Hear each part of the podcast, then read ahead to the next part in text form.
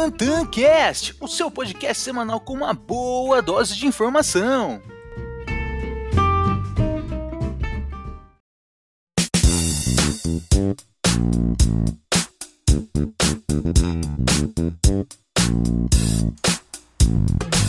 Fala aí galera, seja muito bem-vindo ao terceiro episódio aqui do TantanCast. E no podcast de hoje eu tive a honra de ser convidado por um grande amigo meu, o Luiz Miranda, onde a gente bateu um papo sobre o mercado financeiro junto ao Projeto Sorocaba, em que basicamente é um grupo onde eles oferecem oportunidades e desenvolvimento em liderança para grandes jovens de sucesso. E nesse bate-papo conversei com o Roberto Coutinho, que é um gestor de investimentos lá do Canadá. Então, se você quer ouvir um pouco mais sobre esse call aí, esse bate-papo que a gente teve, tiramos dúvidas, falamos sobre o mercado financeiro, passado, presente e futuro. Então, se prepara que tem bastante conteúdo bacana.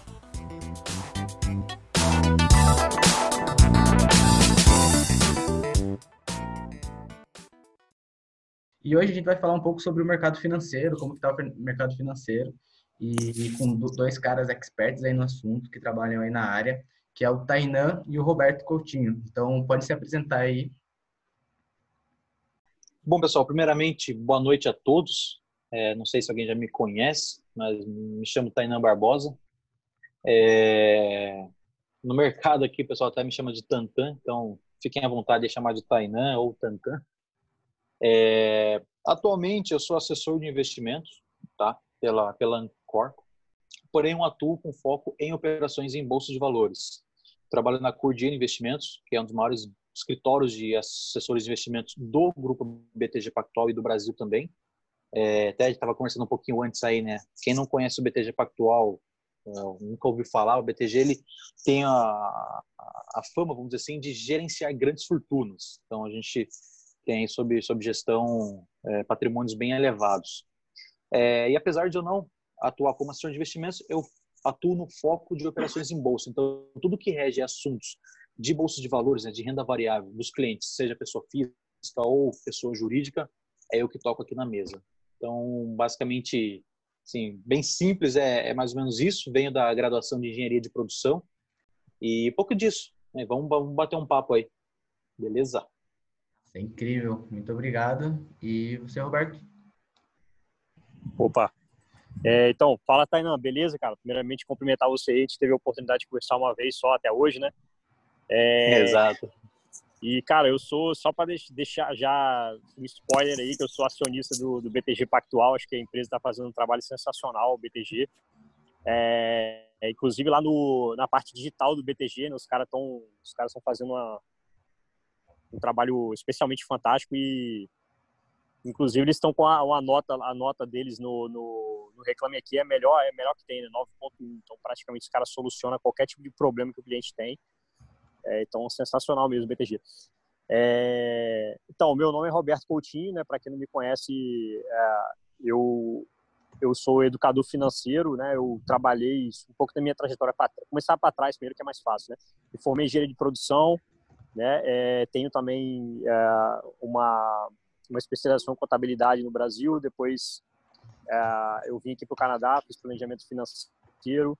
É, antes de sair do Brasil, eu tinha já pegado minha certificação né, do, de CGA, da, da Ambima, que é para ser gestor de fundos. Inclusive, quem está aqui escutando aqui a gente, se quiser depois, pode me procurar se alguém tiver interesse em trabalhar no mercado financeiro e, e quiser pegar algumas dicas né, sobre certificações, é, é, quiser ser um gestor de fundo ou qualquer tipo de profissão né, ligada ao mercado financeiro, pode me procurar depois no privado, que eu tenho o maior prazer em ajudar. Uh, aí depois vim aqui para o Canadá, né, eu trabalhei três anos na Petrobras e, e aí, pô, não, não dava para mim, não era, não era minha, é, é, o, que eu, o que eu gostava de fazer mesmo, é trabalhar com o mercado financeiro e, e aí eu, é, mas foi importante, foi uma etapa importante da minha vida, aprendizado ali. E só que eu saí, larguei tudo lá no, na oportunidade que eles deram lá do programa de incentivo de desligamento voluntário. Aí, como eu tinha, aí a, a, casou, casou certinho, né? Que aqui no Canadá eu tinha passado um programa de pós-graduação na época, não casou, a mesma época certinho, eu peguei, peguei a, a grana que eles estavam ofertando e saí fora, né? E vim para cá fazer a pós e aqui também eu peguei a certificação do mercado financeiro canadense. Né? Só que, ah, como sempre gostei de, de empreender e trabalhar, trabalhar para mim mesmo e tal, acabou que no final das contas, eu, eu cheguei a trabalhar aqui no Canadá, trabalhei na numa empresa de contabilidade, né? Mas, mas eu preferi seguir mesmo minha minha carreira como empreendedor e, e aí estou trabalhando como educador financeiro. Tá? Então é isso. É basicamente essa é minha história de vida resumidamente e e é minha minha meu principal prazer é, é compartilhar compartilhar conhecimento que é o que eu estou fazendo aqui hoje aqui com vocês. Beleza? Muito obrigado pela participação e pela, pela pelo convite, né? Muito incrível. Eu que agradeço a presença do Roberto e do Tainan. Acho muito massa. Antes da gente é, entrar para as dúvidas, uma, a galera mandou umas, umas dúvidas para mim no privado. Tem já uma dúvida aqui no chat. É, queria saber um pouco de vocês, um de cada vez, sobre como que vocês veem o mercado financeiro hoje, como vocês é, estão acompanhando aí a, as coisas que estão acontecendo. Então, qual que é a visão é, de vocês hoje pro, pro mercado? O que vocês podem falar para a gente aí. Ô, ô, Matheus, até para a gente fazer uma coisa mais descontraída, porque eu acho que o debate, a gente trouxe bastante conhecimento hoje a fazer um bate-papo. É, por exemplo, a gente, eu acho que é legal a gente falar de passado, presente e futuro, né? Porque a Bolsa de Valores do Brasil estava bombando, estava estralando norte, e aí, de repente, veio um tal do corona aí e derreteu tudo, tá ligado? E aí, tipo, falando um pouco de expectativa do passado, o que, que vocês tinham de, de visão de mercado de bolsa de valores do passado e como que isso foi modificado também, né? Tipo, em termos de, uhum. de, de resultado. Minha carteira, uhum. saudades da minha carteira na alta. Você, você quer começar, Tainão? Quer que eu responda?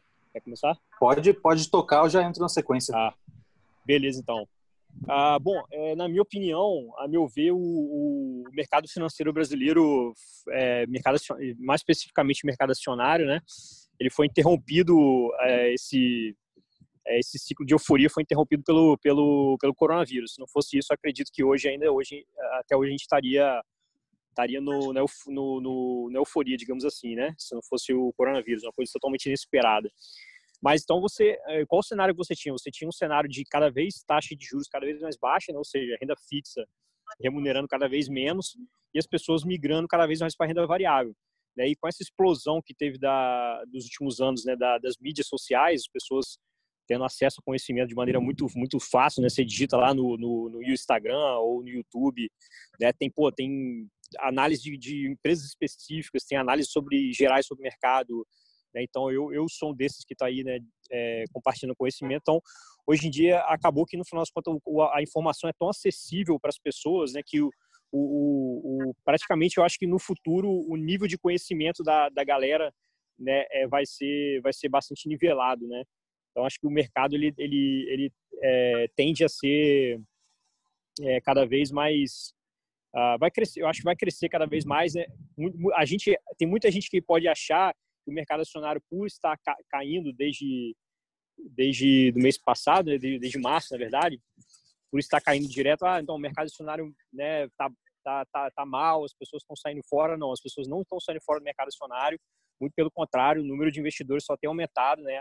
A B3 ela, ela divulga dados do, do mercado acionário e o número só, só vem aumentando mês a mês, o que demonstra que mesmo num cenário pessimista que a gente está vivendo hoje, as pessoas continuam buscando né, o, a renda variável para tentar ter um rendimento um pouco melhor no longo prazo, né? Então acho que essa questão do, da mentalidade do investidor brasileiro também vai cada vez ficar mais amadurecido, né? Porque a gente tinha é, muito pouco conhecimento, as pessoas tinham medo de, de botar, pelo menos botar o pezinho, até botar o pezinho ali era difícil, né?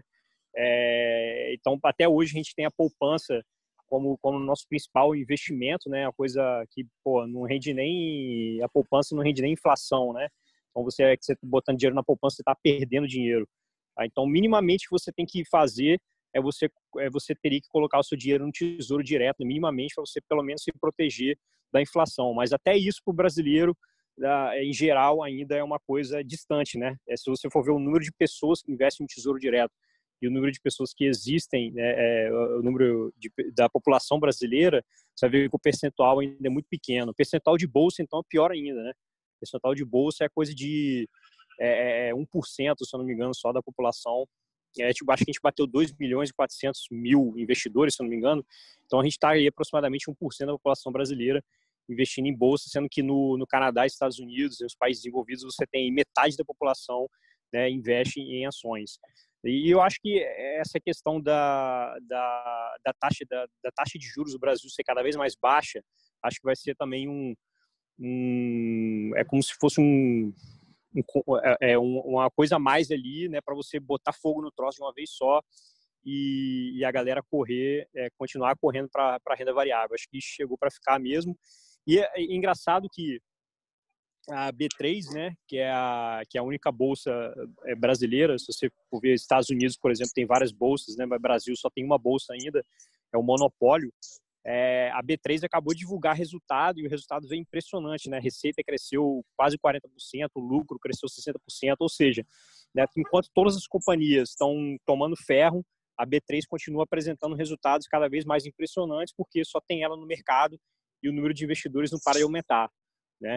E, inclusive, eu sou acionista, até comprei mais ações hoje, depois que eu vi o resultado.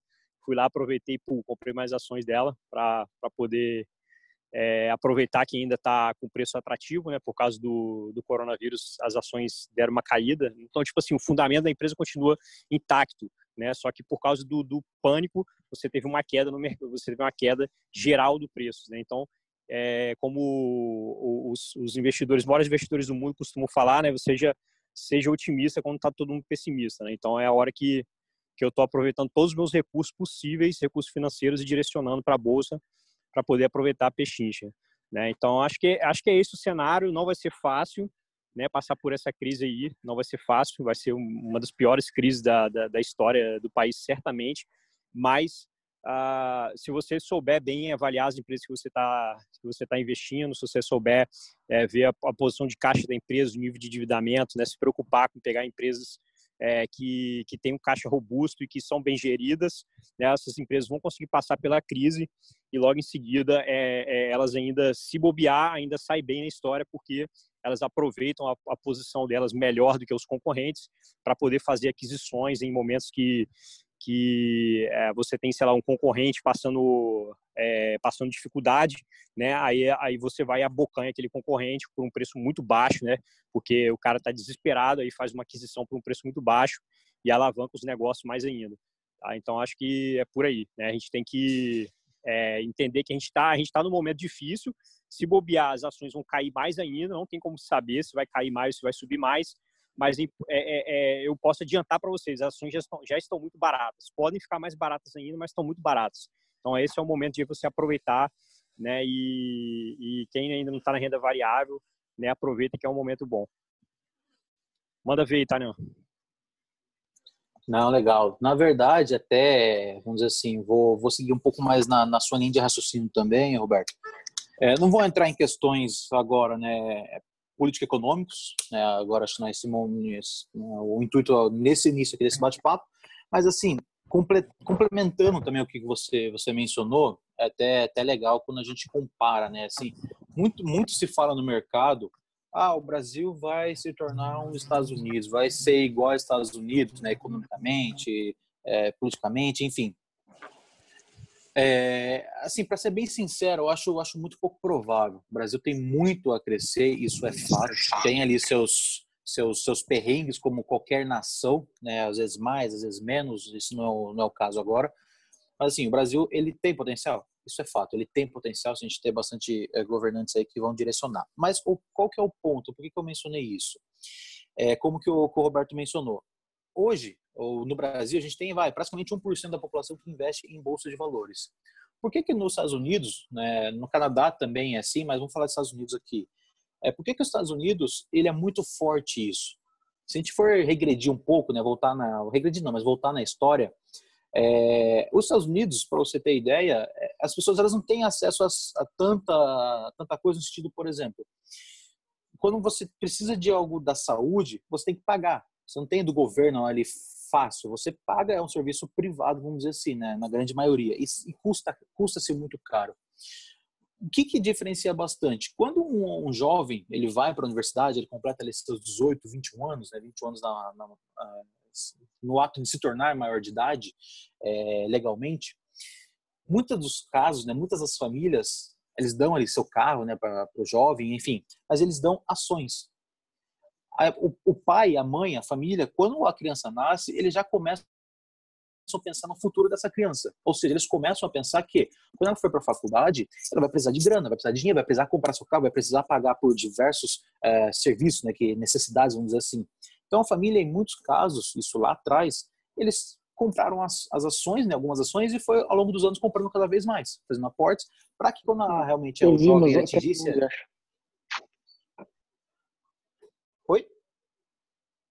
Perdão, pode continuar. Não é legal. É, quando esse jovem atinge essa maturidade, ele já vai ter um caixa relativamente saudável, claro que não é o dinheiro que ele vai se aposentar, que ele vai ser muito mais vida, mas é um dinheiro para ele poder chegar na vida adulta, né? Coisa que a gente não tem esse, esse tipo de cultura aqui no Brasil.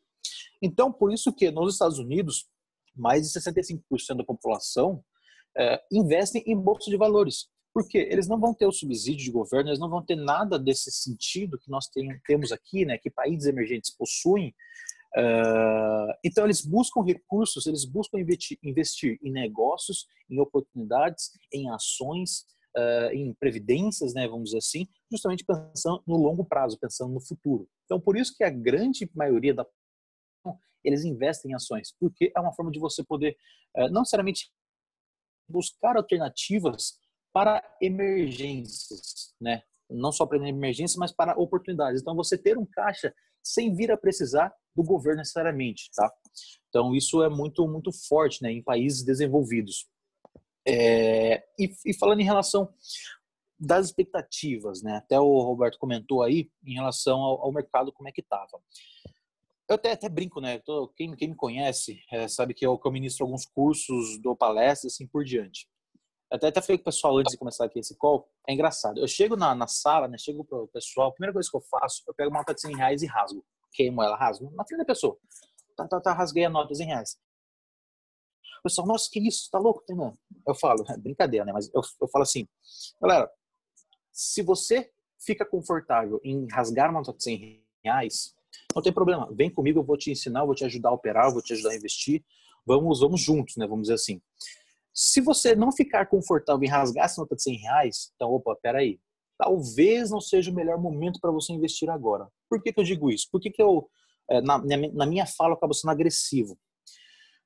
Para vocês terem ideia, no começo do ano, a bolsa estava ali batendo no seu topo histórico, 120 mil pontos. Puta, porrada, porrada, 120 mil pontos, galera lucrando, coisa mais linda do mundo, né? A mil maravilhas. Quando deu, óbvio que ninguém sabia, ninguém esperava né, o, coronavírus da vida e etc. Mas assim, logo após, estou falando agora recentemente, aí não vou nem ir muito longe. Quando deu, deu, deu o primeiro baque ali, primeira queda, todo mundo se assustou, todo mundo ficou preocupado. De fato, foi preocupante. Só que essa pessoa que não ficou confortável em rasgar a nota de 100 reais lá no começo, possivelmente é a mesma pessoa que quando caiu 40% a bolsa, agora no começo do ano, ela já vendeu os seus investimentos, vendeu suas ações. E vamos, vamos entrar em, no lado prático, né? Por que, que as pessoas falam hoje, ah, como que se vende, como que se compra? Como, como que se ganha dinheiro na bolsa? É simplesmente fácil. Você compra por um preço barato e vende caro. Vou trazer uma analogia para vocês. É, tem um determinado produto, tem um carro. Um carro custa 50 mil reais, por exemplo. Surgiu uma promoção, a loja fala, ah, esse carro está custando 30 mil reais. Poxa, então você sabe que o carro custava 50 mil e agora está valendo 30 mil reais. Ou seja, não faz sentido você não querer comprar? Claro que faz sentido você querer comprar, porque ele está mais barato. Quando a gente fala de uma ação, é muito similar. Você compra uma ação por um preço X e vai vender ela por 2X, 3X, 5X, assim por diante. Faz sentido você comprar uh, um carro por 50 e vender ele por 30? Não faz sentido porque você está perdendo ali esses, esses spread, né? esse, esse, esse gap de 20 mil reais. Uma ação é a mesma coisa, você vai comprar ali por um preço X e vai vender por é, X dividido por 2, vamos supor. Então, é, é, esse, esse comparativo é muito forte justamente dessas pessoas que, que não têm aquele sentimento de visão de longo prazo. Que foi o que aconteceu agora, foi o que aconteceu uh, em impeachments passados, foi o que aconteceu com greve, caminhoneiro, greve dos caminhoneiros. Vamos voltar lá atrás, crise 2008, Lehman Brothers, enfim. É, então, o ponto é, existe muita oportunidade no mercado, né, falando de Brasil, muita oportunidade, está crescendo cada vez mais, mas as pessoas elas precisam ter um, um certo cuidado, que, eu até gosto de mencionar aqui, até, até o Roberto comentou também. no sentido de hoje a gente tem muita informação, hoje é fácil o acesso, você dá um Google, você coloca no YouTube, tem muito vídeo, tem muito artigo, tem muito relatório, tem muito, muito, muito de tudo. Mas o ponto é, quando você vê justamente o preço de uma ação caindo, você fica uh, desconfortável. Isso é normal. Só que quando a ação estava lá em cima, tem muito muito investidor que começa a ouvir tanta informação, ele busca, ele vê um influenciador, ele vê um, um noticiário do jornal, ele vê um monte de coisa na internet, nas mídias, vamos dizer assim, que se torna atrativo. De fato, é atrativo. Você vê, poxa, eu posso lucrar, eu posso ganhar ali mil reais por dia, eu posso tirar, sei lá, 5, 10% em uma semana, coisa que não uma renda fixa muito difícil, né? Você não teria isso. Então isso é atrativo, porque as pessoas elas buscam o meio mais fácil, né? Uh, até o Roberto pode até compactuar disso, né? Quem vem do, do mundo do engenheiro, o engenheiro ele quer praticidade, ele quer facilidade. É aquela coisa, a menor distância entre dois pontos é uma reta. Eu não quero fazer curva. E todo mundo pensa da mesma forma, porque as pessoas elas querem a facilidade, elas querem dinheiro fácil, elas querem tudo fácil. Não, não, é, não é uma crítica. É, eu sou assim, todo mundo é assim. Só que quando você busca essa facilidade, é justamente no momento que você está, abre aspas, emocionalmente desestabilizado. Por quê? Ou porque você precisa desse dinheiro, ou porque você pode vir a precisar.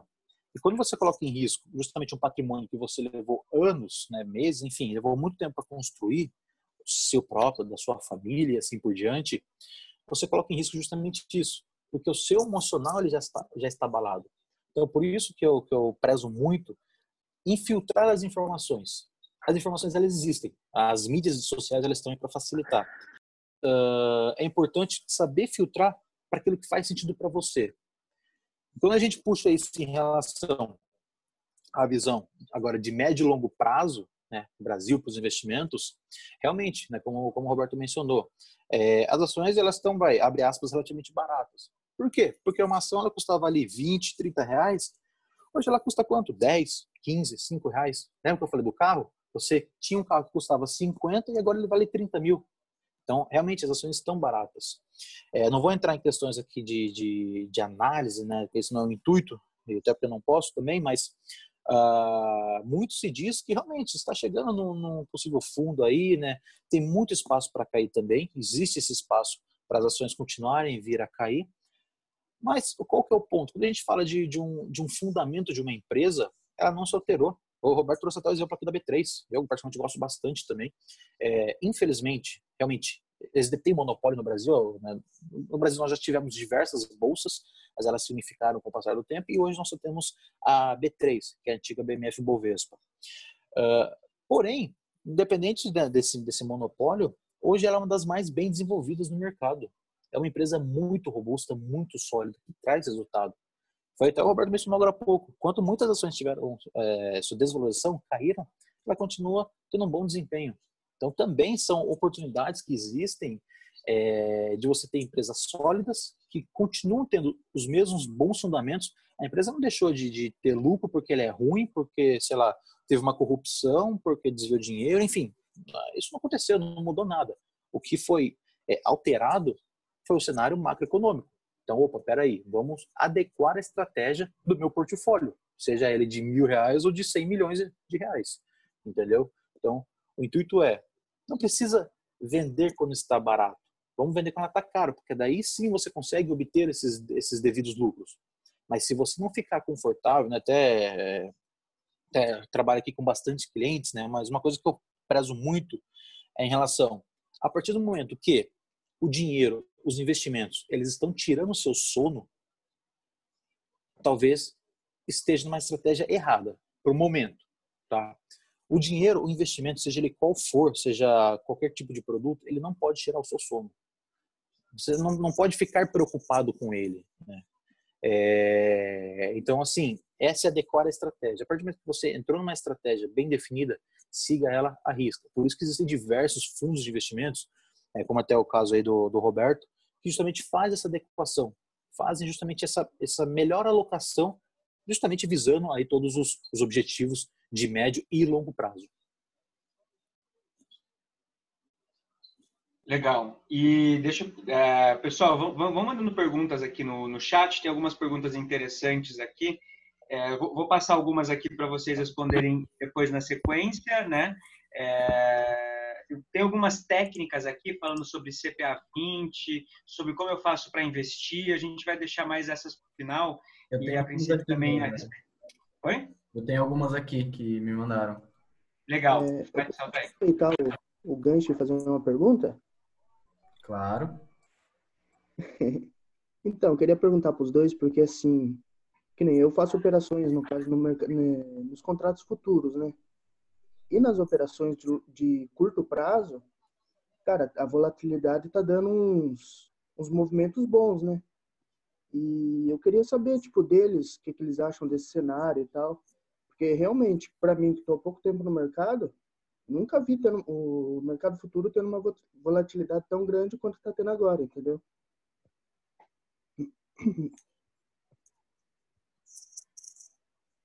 Legal. É... O que acontece? No mercado, é, quando a gente fala né, de renda variável, é, justamente é ver oscilações do mercado.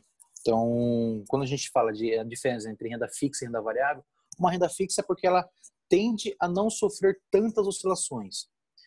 Quando a gente olha o, o macro, né, o, o gráfico ma macro, você vê praticamente uma linha homogênea, uma linha reta. Mas quando você olha o micro, você vê as oscilações. Por que isso? Aí é inflação, é taxa, enfim, tem ali a sua, sua volatilidade, mas ela é muito baixa. Já numa renda variável, realmente ela tem a sua, uh, sua volatilidade muito mais expressiva, tanto no micro quanto no macro. E falando de cenário, realmente, Uh, hoje nós vivemos um cenário de extrema volatilidade, extrema. Isso é bom e isso é ruim. Por quê? É bom no sentido de aquele investidor, justamente, ele já está propenso a correr mais riscos, eles têm, ele possui uma estratégia bem definida, etc. E aquele investidor que busca né, oportunidades de curto prazo, ele vai aproveitar justamente essas volatilidades, essas oscilações do mercado no curto tempo de espaço. Para aquele investidor que ele busca mais um longo prazo, ele tende a não se preocupar tanto, ele não, ele tende a não se afetar tanto com essas oscilações. Por quê? Que é o que a gente até falou agora há pouco. O fundamento de uma empresa, né, vou falar de ações, é mais ele reflete o mesmo racional para contatos futuros. O fundamento de uma empresa, ela se manteve o mesmo, não se alterou. A empresa continua tendo a, mesma gestão, né, a mesma a comissão, vamos dizer assim, uh, os balanços são os mesmos, enfim, ela continua gerando a sua mesma receita. Então, numa visão de longo prazo, não vai se alterar. Ou seja, eu compro uma Petrobras hoje, por exemplo, um preço X, porque eu estou visando ela que ela vai me trazer resultados daqui seis meses, um ano, no valor 2x. Eu sei que ela vai me trazer isso. Ah, quanto? Aí a gente não sabe. Aí é justamente a volatilidade. Então, por isso que, se eu estou se eu visando ali um gap de um ano, por exemplo, eu não vou me preocupar com essa queda de dois, três meses. Ah, foi expressivo? Claro, vou ficar atento, ver o que está acontecendo, mas eu não vou me afetar tanto com relação a isso. A não ser que eu esteja querendo visar, né, fazer o famoso trade de curto prazo. Aí ele vai me dar essas oportunidades. O que, que eu vejo como, como é, modo de atenção, vamos dizer assim, é ponto de atenção? Tem muita gente que está iniciando agora no mercado, está tá aprendendo, está começando a fazer suas negociações, e é totalmente válido, é preciso isso. Mas o ponto é, quando você está aprendendo, é, é muito fácil você tomar, vou, vou até usar alguns jargões do mercado, mas é muito fácil você ser engolido pelo mercado. Ou seja, o mercado ir contra a sua, sua estratégia, sua tendência, vamos dizer assim. Por que, que por exemplo, um, um médico ele passa ali 6, 7, 8 anos estudando, mais uh, residência, enfim, só depois de 10 anos que ele vai realmente trabalhar como médico de fato? né, ter a sua titularidade.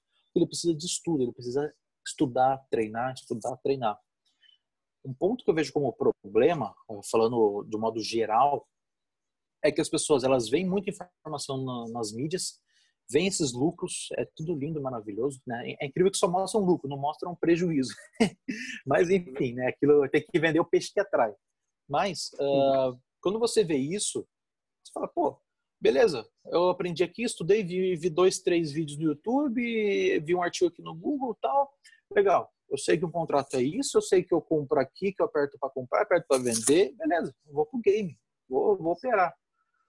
Mas, poxa, em menos de uma semana que você estudou, vamos dizer assim, vou falar até um modo, no cenário mais uma semana de estudo, você já quer operar.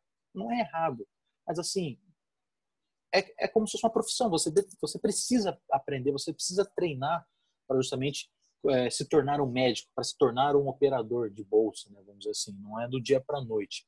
E essa é uma preocupação que eu né, tenho hoje, justamente dessa, dessas pessoas que é, estudam muito pouco e entram no mercado. É, o problema não é ela entrar no mercado, o problema é que ela entra e muitas vezes ela vai perder dinheiro. E esse é o ponto de, de, de atenção. Por quê?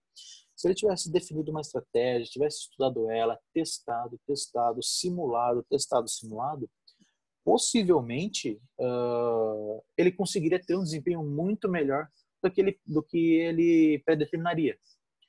E é o que, o, que vale também que eu comentei agora há pouco. Muitas vezes ele coloca um recurso, um patrimônio, que ou ele precisa e fala assim, poxa, uh, sei lá, mês que vem eu preciso pagar a conta do carro, preciso comprar uma casa. É um dinheiro que ele tem, o cara precisa juntar uma grana e para comprar, né? enfim, usufruir disso em pouco tempo de espaço. E ele fala, vou colocar na bolsa, vou entrar na bolsa. Ou seja, o cara tinha ali, sei lá, mil, cem reais, cem mil reais, o cara perdeu tudo, ou quase tudo, entende? Então, isso, isso é muito preocupante, né? Porque hoje o mercado ele está muito volátil. Com essa volatilidade extrema, é difícil você estudar, treinar durante o jogo, entendeu? É, então é só esse, esse ponto de atenção que eu tenho, né? Até muitas vezes eu acabo sendo um pouco agressivo no jeito de falar, mas é porque é uma, é uma preocupação minha, sabe? Que muitas pessoas elas acabam sendo engolidas pelo mercado, né? É, perdendo o seu, seu patrimônio, seja ele qual for, e a pessoa ela fica desanimada, né? Poxa, ela perdeu um patrimônio que ela construiu, que ela trabalhou por isso, é, seja dela, da família, mas assim, aí a pessoa perde dinheiro, ela fica infeliz, enfim, começa a falar mal da bolsa, não é isso não é para mim, sabe? Você poderia ter oportunidades. Talvez não seja a estratégia adequada. Vamos testar, vamos ajustar, alinhar. Por isso que existem diversos profissionais do mercado que auxiliam essas pessoas aí a fazer o melhor tipo de alocação. É, e aí eu vou fazer perguntas aqui para os dois. Tem umas perguntas que mandaram no privado. E aí uh, os dois podem responder ou só um responder cada uma, beleza? Então vou pegar aqui. É, primeira pergunta é, é, da Fer, é uma coisa sobre já o, o segundo ministro, né? Então, hoje, o Brasil se encontra em meio a uma crise política e sanitária mediante a saída do segundo ministro da Saúde. O que podemos esperar do mercado financeiro?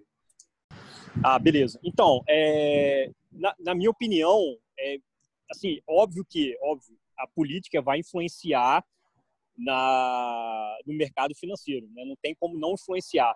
Mas eu não acho que você deva levar isso em consideração para é, a sua decisão de investimento, né? Igual, na verdade, assim, existem, é, só para vocês entenderem um pouco melhor, existem dois tipos de estratégia para você fazer investimentos, né? Ah, que uma, uma, uma é a chamada estratégia top-down, que, que significa de cima para baixo, onde o cara ele dá muito mais ênfase à macroeconomia e existe a, a, a bottom-up, que é o cara, ele dá muito mais valor, a muito mais atenção a um ativo específico. Então, quando eu falo, por exemplo, é, se minha tese de investimento, por exemplo, na B3, que a gente estava citando, né? É que, pô, eu estou investindo na B3 porque é uma empresa né, que tem receita recorrente, é uma empresa que sempre dá lucro em qualquer situação, blá, blá, blá, blá, blá. Eu faço todo aquele relatório por que eu estou investindo naquela empresa. A partir desse momento que eu decidi investir nela, eu, pra, eu provavelmente não vou vender ela, só vou vender se ela, é, por acaso, perder aos fundamentos. É, eu gosto de usar até a, a, é, a fala do, do, Peter Lynch, né, que ele, que ele explica por que, que você deveria vender uma ação. Você venderia uma ação quando essa ação não tem mais, é, você não sabe mais explicar por que, que você está é, com essa ação ainda. Porque se você citou N motivos que você comprou ela e hoje você não enxerga mais aqueles N motivos, né? Então, pode ser, é, isso é um grande indício de que essa ação você não deveria estar mais com ela, né? Porque ela provavelmente perdeu o fundamento. Então, é nessas situações que você venderia. Então, assim, se você ficar levando é, é, o, a política em consideração nas suas decisões de investimento, você toda hora você vai querer fazer alguma coisa, ou comprar ou vender. Porque quando, tá, quando a política está calma, aí, aí você fala, não, agora é hora de comprar, tá tudo calmo. Aí quando tá o caos, você vai e vende, né? O que ele, é exatamente o que a Tainan falou, né? Aí a pessoa, toda hora, ela, ela, ela fica nessa de compra, compra na alta, né? E vende na baixa, só é, é, assumindo prejuízo, né? Então acho que não é por aí. O Brasil, ele é um caos político em si, o tempo todo. Você já viu, você já viu o Brasil passar, sei lá, um ano, dois anos sem ter nada na política que afetasse a nossa vida ou a vida dos nossos investimentos ou qualquer não tem não existe não existe né? Então o Brasil é o, o, eu costumo dizer o seguinte que o Brasil o estado natural do Brasil é o caos. Se está normal é porque tem alguma coisa errada. E, e, se, e também não vai durar muito tempo né? Eu costumo dizer isso. Então se você é investidor é, no Brasil você tem que se acostumar com esse tipo de cenário né de caos Agora, quando você falar, ah, eu sou investidor, é, eu invisto nos Estados Unidos, aí você pode ver, pô, os Estados Unidos já está num ciclo aí estava num ciclo de alta, né, de 10 anos, né, praticamente. Lógico que teve correções no meio do caminho, mas a, a, a economia praticamente conseguiu, né, dar, dar, é, dar, passos, já tem uns 10 anos a passo para frente, passo para frente, passo para frente, sem, sem tombar. É, o Brasil não, o Brasil nos últimos 10 anos já passou por tudo quanto é doideira que você possa imaginar. Né? Então, a, coisa no Brasil é o buraco é muito mais embaixo. Então, assim, né, eu, na minha opinião, é, do jeito que eu invisto, eu não levo muita, ah, muito em consideração a questão do, da política, não, porque eu sei que a política sempre vai ser problema. O que eu olho é muito que, o que Tainan citou, citou também, a questão do, da precificação. Tipo assim, eu estou comprando um ativo que ele vale tanto e ele tá, e ele tá tanto.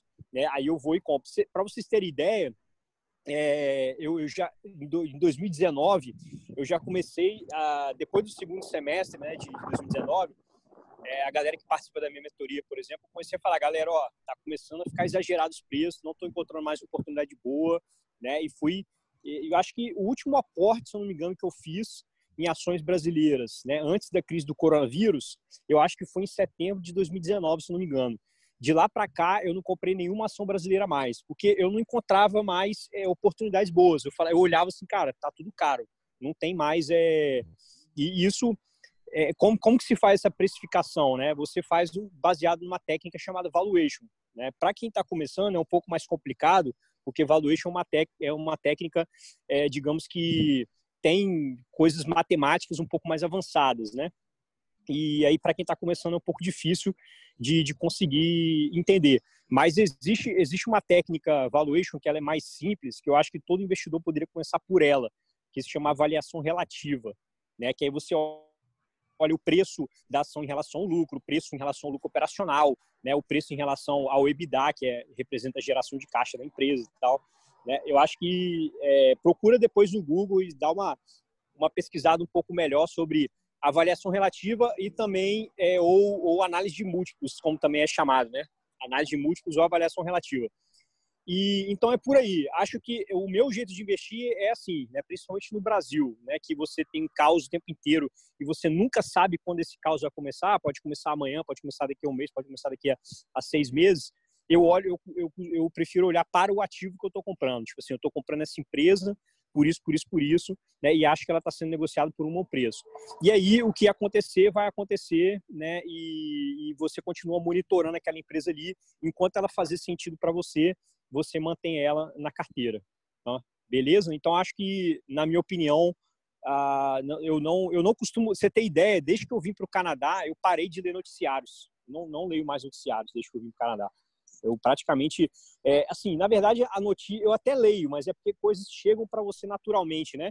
Você tá lá como a galera do meu grupo lá da mentoria, por exemplo, o pessoal toda hora coloca alguma coisa, né? É, hoje mesmo colocaram lá a foto lá do, do, do cara lá dizendo que tinha saído fora do, do Ministério da, da Saúde e aí você acaba sabendo, mas eu não, eu não fico perdendo tempo o tempo todo buscando notícias e lendo notícias políticas ou, ou é, também não leio muita coisa sobre é, coisas, é, economia também, eu, eu separo uma parte do, do meu tempo para me dedicar à, à economia, né? E, mas eu não dou tanto enfoque à macroeconomia, não. Eu dou mais enfoque a, a estudar as empresas, a ler os balanços e tudo mais. Beleza? Aí Tainan pode falar o jeito dele aí de pensar em relação a isso aí também. Boa. Não, legal. Na verdade, até é, complementando né, um pouco disso, né, um pouco da pergunta, um pouco do que você falou aí, Roberto. É, por que que hoje influencia tanto né, notícias políticas, vamos dizer assim? Isso basicamente começou, né, se tornou muito mais relevante né, após a entrada do Donald Trump né, no, nos Estados Unidos e, e, o fato dele começar a utilizar com muita intensidade o Twitter. Até então, o Twitter era muito pouco utilizado, eu praticamente não utilizava, enfim, até tinha conta, mas não, não utilizava. E, e falando né, principalmente de Brasil, muitos dos, dos, dos gestores, né, muitos das, das cabeças pensantes, das referências das instituições financeiras, elas começaram a também aderir às mídias sociais como uma, uma ferramenta de você opinar, de né, falar um pouco mais. Isso foi muito positivo, porque as pessoas começaram a ter mais acesso, começaram aquilo que a gente falou agora há pouco, né? Começaram a, a ver pessoas falando, e mercado, mercado, mercado, etc. Isso é muito bom. Só que o, nem problema, mas assim, o ponto é, com essa alta intensidade do acesso a essas mídias sociais, hoje, uma notícia que sai, né, política, econômico-político, vamos dizer assim, algum gestor de referência fala uma coisa, um influenciador digital fala alguma coisa, o investidor pequeno que está iniciando ou né, já está há pouco tempo, vamos dizer assim, no mercado, ele é, abre aspas, influenciado por essa notícia.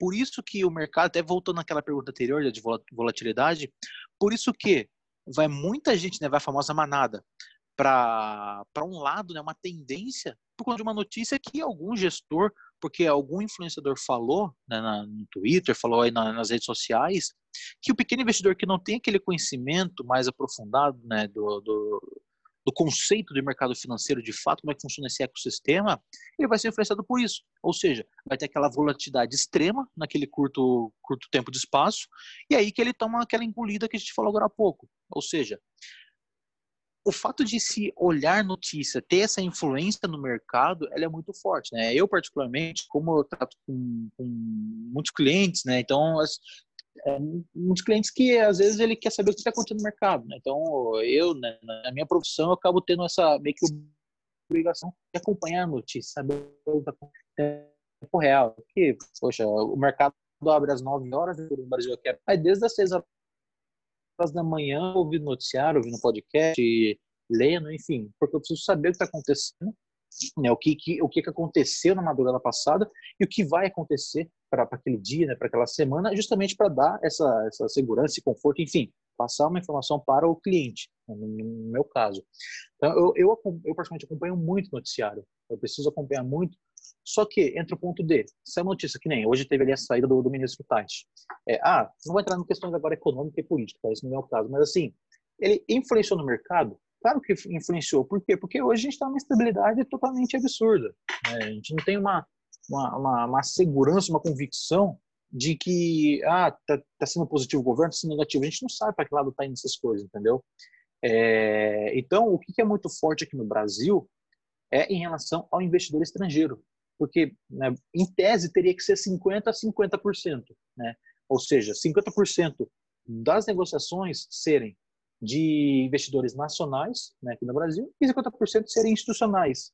Mas na prática, quem influencia é o gringo, é o investidor estrangeiro. Então é aquele cara que está tirando dinheiro ou está injetando dinheiro na nossa economia. Quando o estrangeiro, quando o gringo, até o Roberto pode falar até melhor do que eu em relação a isso, né? ele está fora do, do Brasil. É, quando ele vê uma notícia dessa, por exemplo, ele não sente confiança no país, ele não sente aquela segurança de, poxa, vale a pena. O que, que ele vai recorrer? Vai recorrer justamente o que o Roberto falou, recorrer aos fundamentos da empresa. Ele não vai ficar olhando mais o, o, o macro ali do Brasil, porque ele, ele sabe que não, sabe, não tem certeza do que vai acontecer. Então ele vai ter que olhar, vai ter que focar na empresa. É isso que ele está tá buscando. Aqui, quem está nessa outra mão, vamos dizer assim, ele tem que ter a visão dos dois lados. Por quê? Porque se ele deixar um, um lado cair, putz, ele tá ferrado. Ele perdeu a operação ali, né? Foi, tomou ali seu, seu loss, é, justamente por conta dessa volatilidade. Então a gente tem que tomar muito cuidado com relação a essas notícias. É, minha visão, né? Tem que ver? Você tem que ver, mas tem que filtrar muita coisa. Você não precisa estar todo o tempo acompanhando, não precisa disso. Se você tem uma estratégia visando o médio e longo prazo, foque nela. Não se prenda à oscilação de curto prazo, tá? É, mas é mais em relação a isso uma, uma visão minha, tá?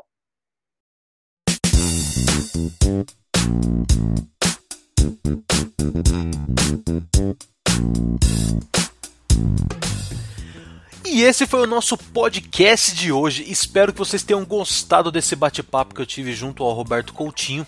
Qualquer dúvida ou comentário, podem entrar em contato direto pelo arroba Tantandabolsa no Instagram. Eu sou o Tainan Barbosa e nos vemos no próximo podcast. Valeu!